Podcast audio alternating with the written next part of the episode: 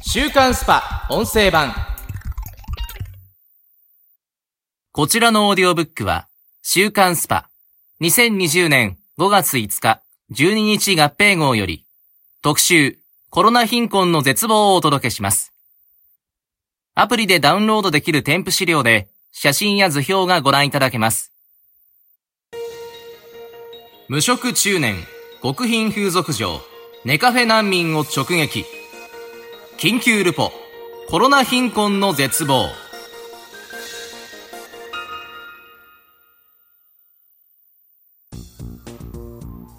弱い立場から苦しくなる。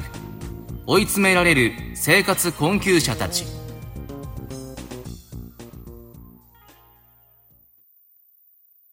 新型コロナの影響が過去に例のないスピードで拡大している。自粛、休業、感染リスク。今は全国民が何かしらの影響を受けている状況だが、中でも大きな被害を受けているのが、以前からギリギリの暮らしを続けていた生活困窮者たちだ。元から脆弱だった生活基盤が一気に崩壊しかけている。生活困窮者支援を長く続けてきた自立生活サポートセンター、もやい理事長の大西蓮氏が話す。支援現場では様々な問題が噴出している状況で、連日相談が後を絶ちません。特に日雇いで食いつないでいた人やフリーランス、自営業者からの相談が多く、新型コロナの影響で仕事や住居、生活が失われて、明日生きるためのお金すらないという人が急速に路上に追いやられています。新型コロナによる景気悪化では、飲食業をはじめ、サービス業やイベント関係の業種が軒並み大打撃を受けた。それはつまり、日雇いバイトなど、これまで生活に困る人がすがっていた仕事が、ほぼ消滅したことを意味する。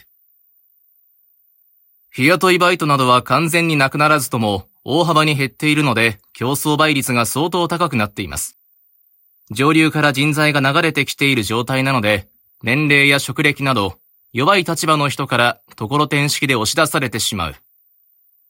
そうして仕事にあぶれた人たちは貯金もなく、今までのようにつなぎの生活費を稼ぐこともできないので、生活が一気に苦しくなってしまう。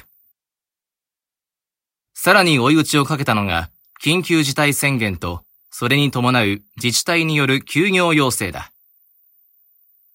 ネットカフェやサウナなどを寝床にしていた人たちが炙り出され、東京都だけで約4000人のネットカフェ難民が行き場を失うと大問題になった。東京都も対応すべく借り上げホテルなどを用意すると発表したが、実際には無料定額宿泊所と呼ばれる大人数で劣悪な相部屋に泊まる施設に案内されるケースが頻発。福祉団体からの要請もあり、個室を用意すると方針を変える事態になった。一番の問題は今後の見通しが全く立たないこと。一時しのぎの宿や生活費を得たとしても、新型コロナの収束が見えないので、いつ前の仕事や生活に戻れるかわからない。結局は生活保護にたどり着くしかなく、今後は申請数がどんどん増えていくはずです。正社員はそのままで、非正規だけが全員解雇。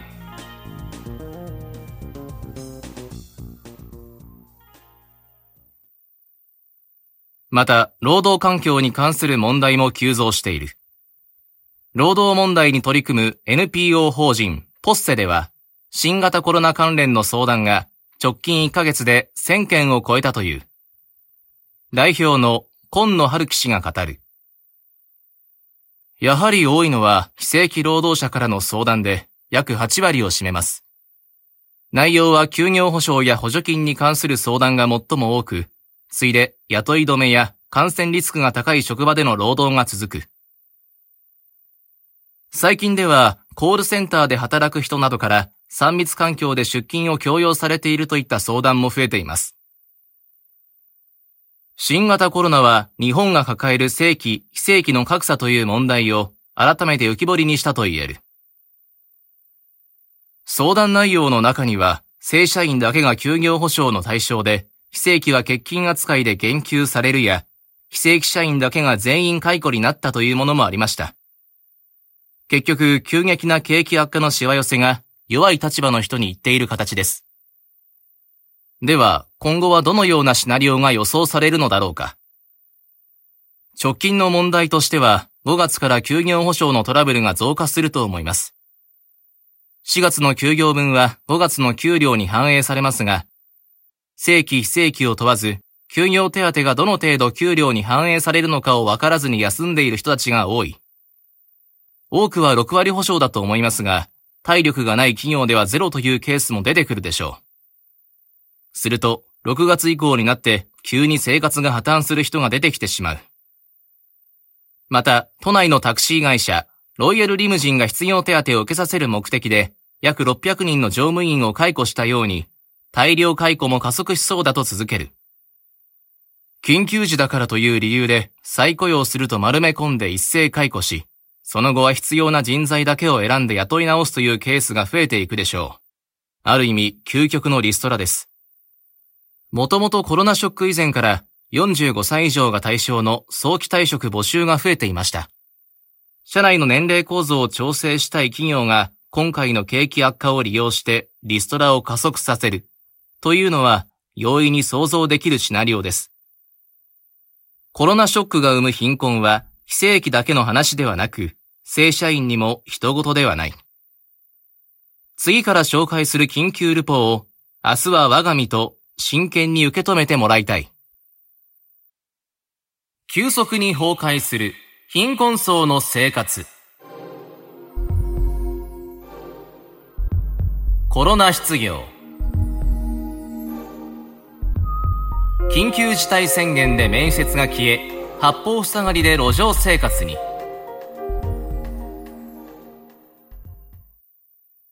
新型コロナウイルスの影響が急速に広まる中で各支援団体も動き出している4月11日に取材班が訪れたのは東京都庁のふもとで開催されていた認定 NPO 法人もやいと新宿ご飯プラスによる食料配給と相談会だ。開始時間の14時になると、100人ほどの参加者が行列を作り、スタッフから次々と食料が配られていく。以前から路上生活だった人もいれば、新型コロナの影響で路上生活になった人も参加。両団体の代表を務める大西市前出によれば、4月は毎週土曜日に定期開催しているが、これまでの炊き出しでは見なかった顔ぶれが2、3割参加しているという。その参加者の中で取材班が出会ったのが、今年に入ってから職を失い、路上生活になったという、横田健二さん、加盟、50歳だった。コロナショックで警備の仕事がなくなる。現在は上野公園で寝泊まりしているという横田さん。電車賃もなく、この日は歩いてきたという。昨年末までは働いていたキャバクラの従業員寮に住んでいたのですが、人間関係のトラブルで辞め、退職後は金銭的に家が借りられず、ホームレス状態になってしまいました。ただ、日雇いの警備の仕事をしていたので、少しでもお金があるうちはサウナに泊まっていたんです。けれど、新型コロナの影響でそれも無理になって、なんとか頼み込んで知人の家で寝かせてもらうこともありますが、家主の都合もあるので毎日というわけにもいかず、今は野宿がメインですね。上野で野宿した際には先輩ホームレスから食料をもらったり、炊き出し情報も聞けたという横田さんだが、不自由な生活に変わりはないと続ける。さすがに何日かに一回は風呂に入りたいんで、たまに奮発してサウナに泊まっていたんですが、東京都から休業要請が出たので、それもできなくなりそう。野宿で疲れると感染するリスクも高まるし、そもそも収入がないので病院にも行けないから怖いですよね。今後の見通しを聞くが、仕事がないので全く先のことを考えられないと話す。肉体労働でいいから働きたくても、本当に仕事がないんです。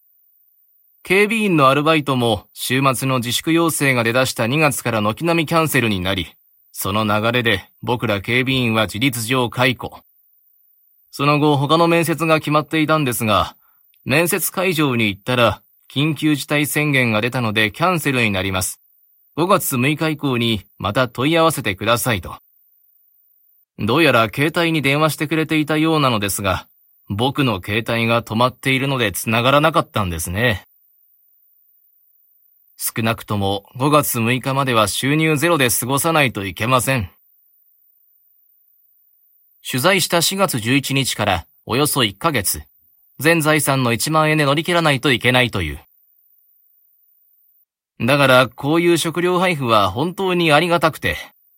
政府や東京都からは支援金が出ると言っていますが、なるべく早く欲しいです。取材の数日後、公衆電話を使って横田さんから近況報告があった。別の団体の炊き出しに参加して健康診断をすると、血圧が200を超える異常値だったという。電話口からは、急いで役所に相談しに行き、生活保護になりました。ついに、僕も受給者ですよ。と、自重気味に笑う声が、虚しく響いていた。週刊スパ音声版。こちらの配信のフルバージョンは audiobook.jp の聞き放題プランで配信中です。ポッドキャストの詳細欄にある URL からご登録いただければ初月無料でお聞きいただけます。